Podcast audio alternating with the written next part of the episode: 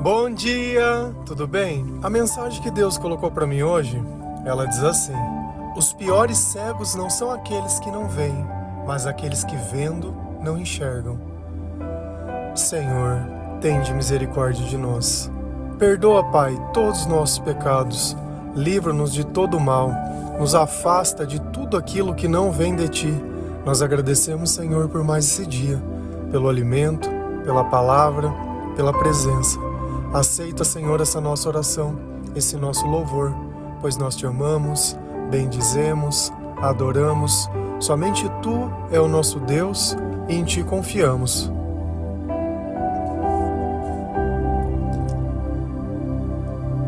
Por diversas vezes, nós não queremos acreditar nas coisas, simplesmente porque, na maior parte do tempo, elas vão contra os nossos interesses. E não importa como alguém diga para você, quantas vezes alguém já não falou de Jesus, quantas vezes alguém já não te apontou alguma coisa que você poderia ser melhor, mas na maior parte do tempo a gente simplesmente ignora e tenta seguir aquilo que a gente acha que é bom. Mas o problema disso tudo é que os nossos sentimentos o tempo todo eles estão nos acusando. Chega um dia que eu simplesmente acordo, não sei porquê, numa tristeza tão grande, mas tão grande que não tenho vontade de sair da cama. No outro dia, tô no meio de todo mundo, mas um sentimento de, de solidão profunda começa a habitar dentro de mim e eu também não entendo por quê. Daqui um pouco eu tô no meio do meu trabalho, no meio das coisas que eu tenho, coisas que eu lutei para conquistar. Olho para aquilo e não sei o valor de nada daquilo. E assim, cada dia uma coisa diferente é desvalorizada, é menosprezada, é subjugada. E aí eu fico olhando a vida das outras pessoas e me parece que para todo mundo tudo tá saindo muito bem. Quando eu canso de procurar as coisas dentro de mim, eu começo a procurar fora fico observando a minha aparência, fico não gostando de mim, fico não me amando, e aí eu acabo por completo não me sentindo bem e não gostando do que eu vejo por fora. Só que o tempo todo, o tempo todo, a gente nota que Jesus ele diz uma coisa, que ele é a verdade. E eu só posso enxergar através da verdade. Da mesma forma que eu só posso usar os meus olhos através da luz. Não importa eu ter olhos, se não tiver a luz, eu não vou conseguir ver. Então assim também é na nossa vida. E essa cegueira, né, que nós estamos falando, é a cegueira espiritual. Porque são pessoas que elas podem ver, que elas podem ouvir, porém elas não podem compreender. Na verdade, a visão é a compreensão do que está na nossa, na nossa frente. Então eu tenho a luz e eu posso compreender as coisas que estão na minha frente. Só que existem pessoas que não. Apesar delas verem e elas ouvirem, elas não conseguem entender. Sabe por quê? Porque elas não têm sabedoria. Para que nós possamos entender o mundo espiritual, nós precisamos compreender as palavras de Jesus. Imagina que tem um estrangeiro na tua casa, ele fala uma língua que você não fala. Por mais que ele esteja conversando com você, você vai ser incapaz de compreender o que ele quer. E a palavra de Deus também é dessa forma. O mundo espiritual ele é totalmente diferente do mundo carnal. Os interesses são diferentes. As interpretações elas são diferentes. Se a gente vai lá em João 9, versículo 39 e 31, a palavra do Senhor ela diz assim: Então Jesus afirmou: Eu vim a este mundo para julgar as pessoas a fim de que os cegos vejam e fiquem cegos os que veem. Sabemos que Deus não atende pecadores, mas ele atende os que respeitam e fazem a sua vontade.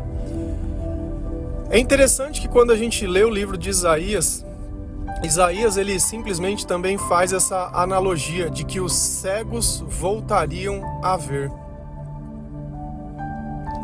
E quantas vezes Quantas vezes nós que somos esses cegos, que estamos destruindo tudo aquilo que nós conquistamos simplesmente por não entender ou não compreender a gravidade das nossas atitudes. Porque toda pessoa que vive baseado apenas nos seus próprios interesses, essas pessoas elas estão cegas. Porque o amor, ele envolve outras pessoas.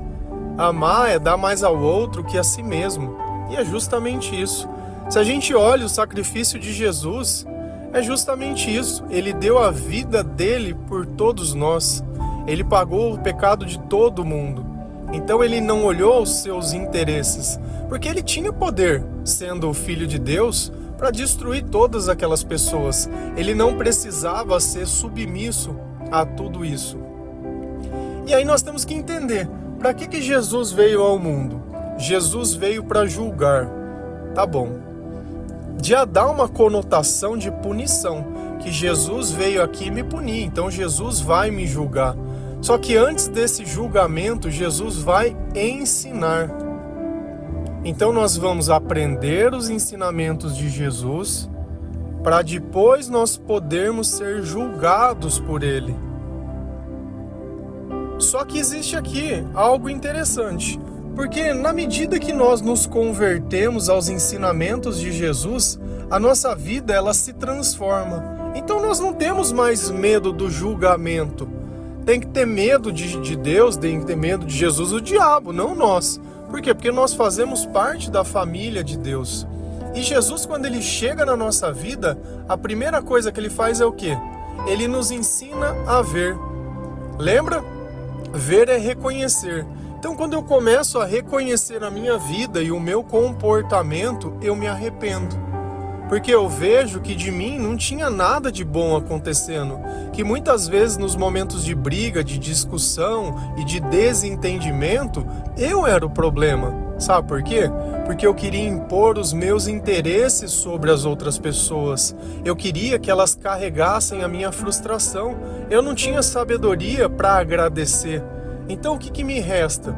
A tolice para reclamar, para querer culpar, para querer criar desentendimento, discórdia, para achar que a solução seria sumir. E a gente sabe que um problema, não importa o lugar que ele esteja, vai continuar sendo um problema. E aqui tem outro ponto. Jesus ele também fala que as pessoas que viam ficaram cegas. Mas como assim? Se a gente olhar ah, quando Jesus ele caminhava no meio de nós, né, entre nós, existiam as pessoas que eram da igreja e essas pessoas não conseguiram reconhecer Jesus como o Filho de Deus. Então, aqueles que não eram da igreja criaram a capacidade de ver Jesus, mas aqueles que eram não podiam reconhecer. E aqui diz muito sobre a nossa vaidade.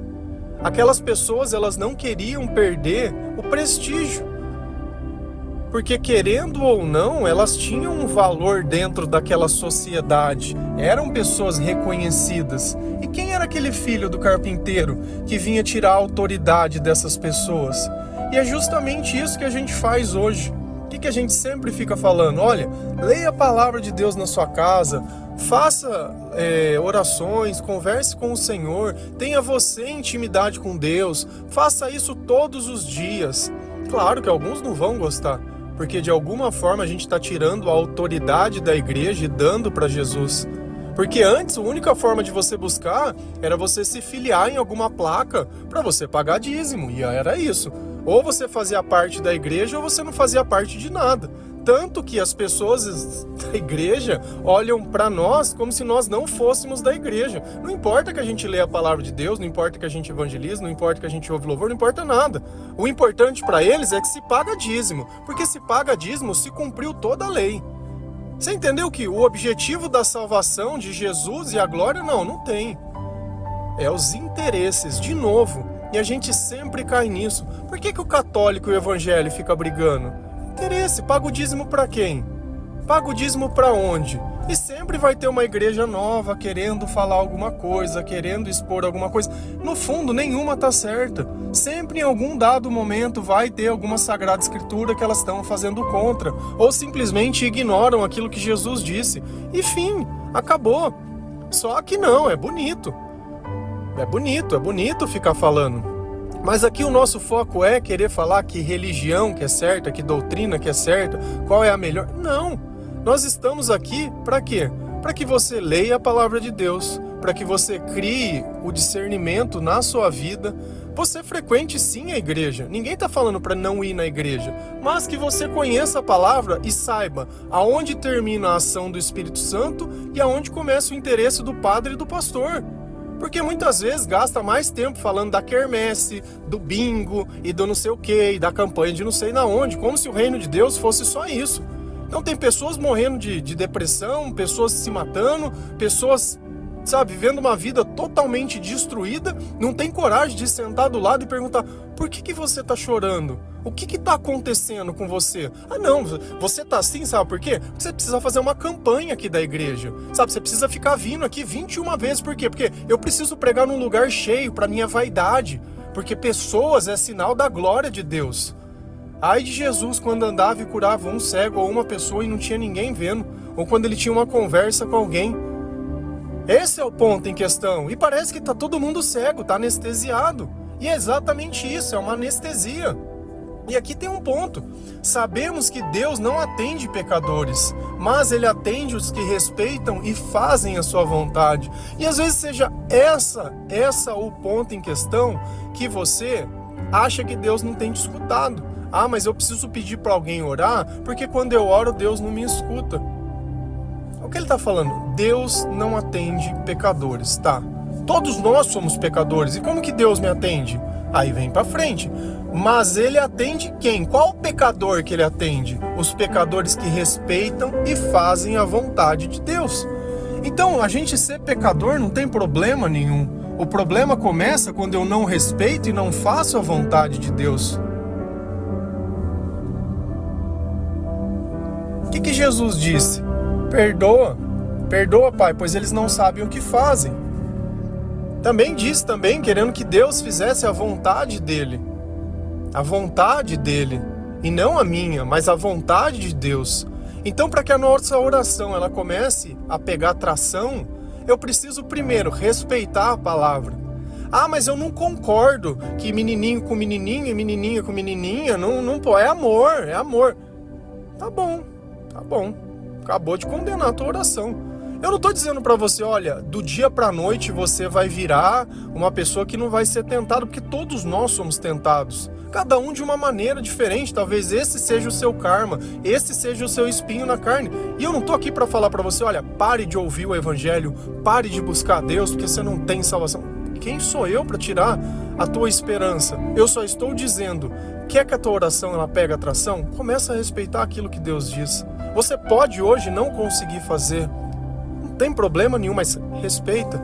Não aplaude quem faz e incentiva, respeita. No tempo certo, o Senhor ele vai te dar a vitória. Ele vai te dar a sabedoria e o entendimento. Por quê? Porque você está cego e não consegue ver. E nós temos que, no fim, fazer a vontade de Deus se nós quisermos viver uma eternidade. Senão, não tem eternidade para nós. E não importa.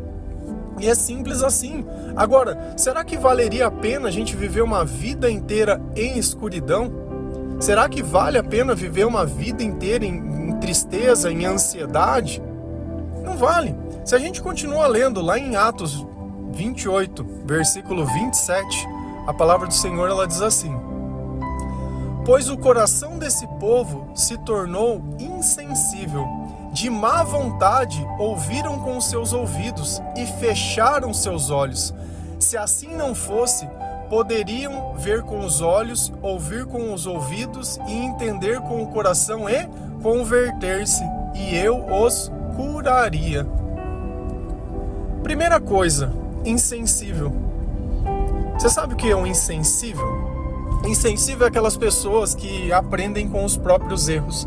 Sabe que ela fala pra você assim: Ixi, isso daí eu já tô calejado. Mas você tá feliz? Não, mas eu tô acostumado. Então, quando a gente se acostuma com a desgraça na nossa vida, a gente acaba se tornando insensível. Sabe onde a gente tem um mundo onde você consegue ver e sentir empatia por um cachorro na rua, de você pegar o cachorro, cuidar e fazer um gato, um animal e qualquer coisa.